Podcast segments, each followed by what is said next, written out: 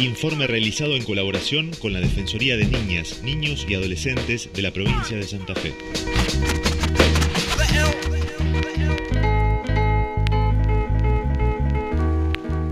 Sobre qué medios utilizo para informarme y todo.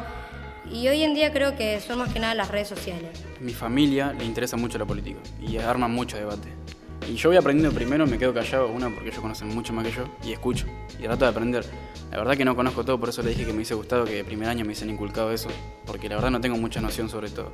Sí sé que también, es como dice ella, ve a un presidente que aumentan las cosas mientras él está, que no hay nada bueno, que saca pensiones, que uno lo ve malo, ¿entendés? Pero ve nada más las contras, porque un ignorante, yo soy un ignorante de parte mía. Tengo que aprender, la verdad. Y con respecto yo voy aprendiendo, indago por internet, por curiosidad, porque la verdad tengo interés. Si me dijeron que ahora puedo votar, me puse a indagar qué voy a votar o a quién. Yo en, lo personal uso solamente Instagram, no leo diario y si me informo sobre algún caso de violencia o algún caso de, todo, por ahí me salta en Instagram o qué sé yo, tengo activado el coso de Google que me llegan las noticias.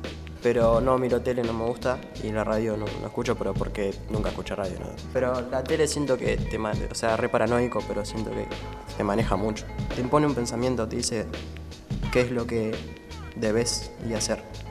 Y es muy tóxica la tele, no sé por qué. Estoy re paranoico con eso. El periodismo no es para nada objetivo.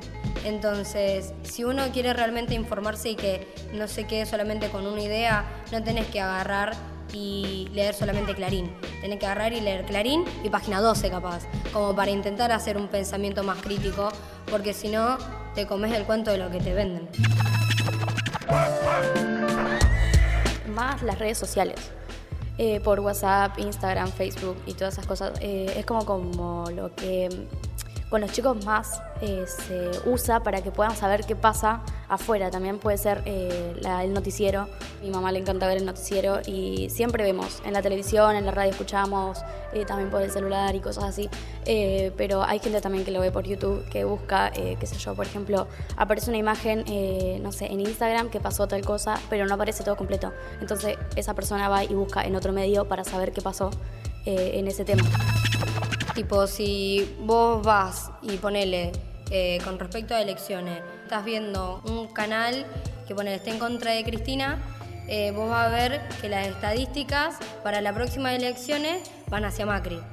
Si vas a otro, vas a ver que las estadísticas van hacia Cristina. Entonces, yo creo que eh, depende mucho sobre la percepción que se tenga. En lo personal, cuando yo veo sobre alguna noticia o algo, ya sea por por Instagram, por Twitter o lo que sea, leo eso, voy busco en internet a ver qué, para comparar, para ver si distintos diarios dicen más o menos lo mismo, cuál es el que está más errado.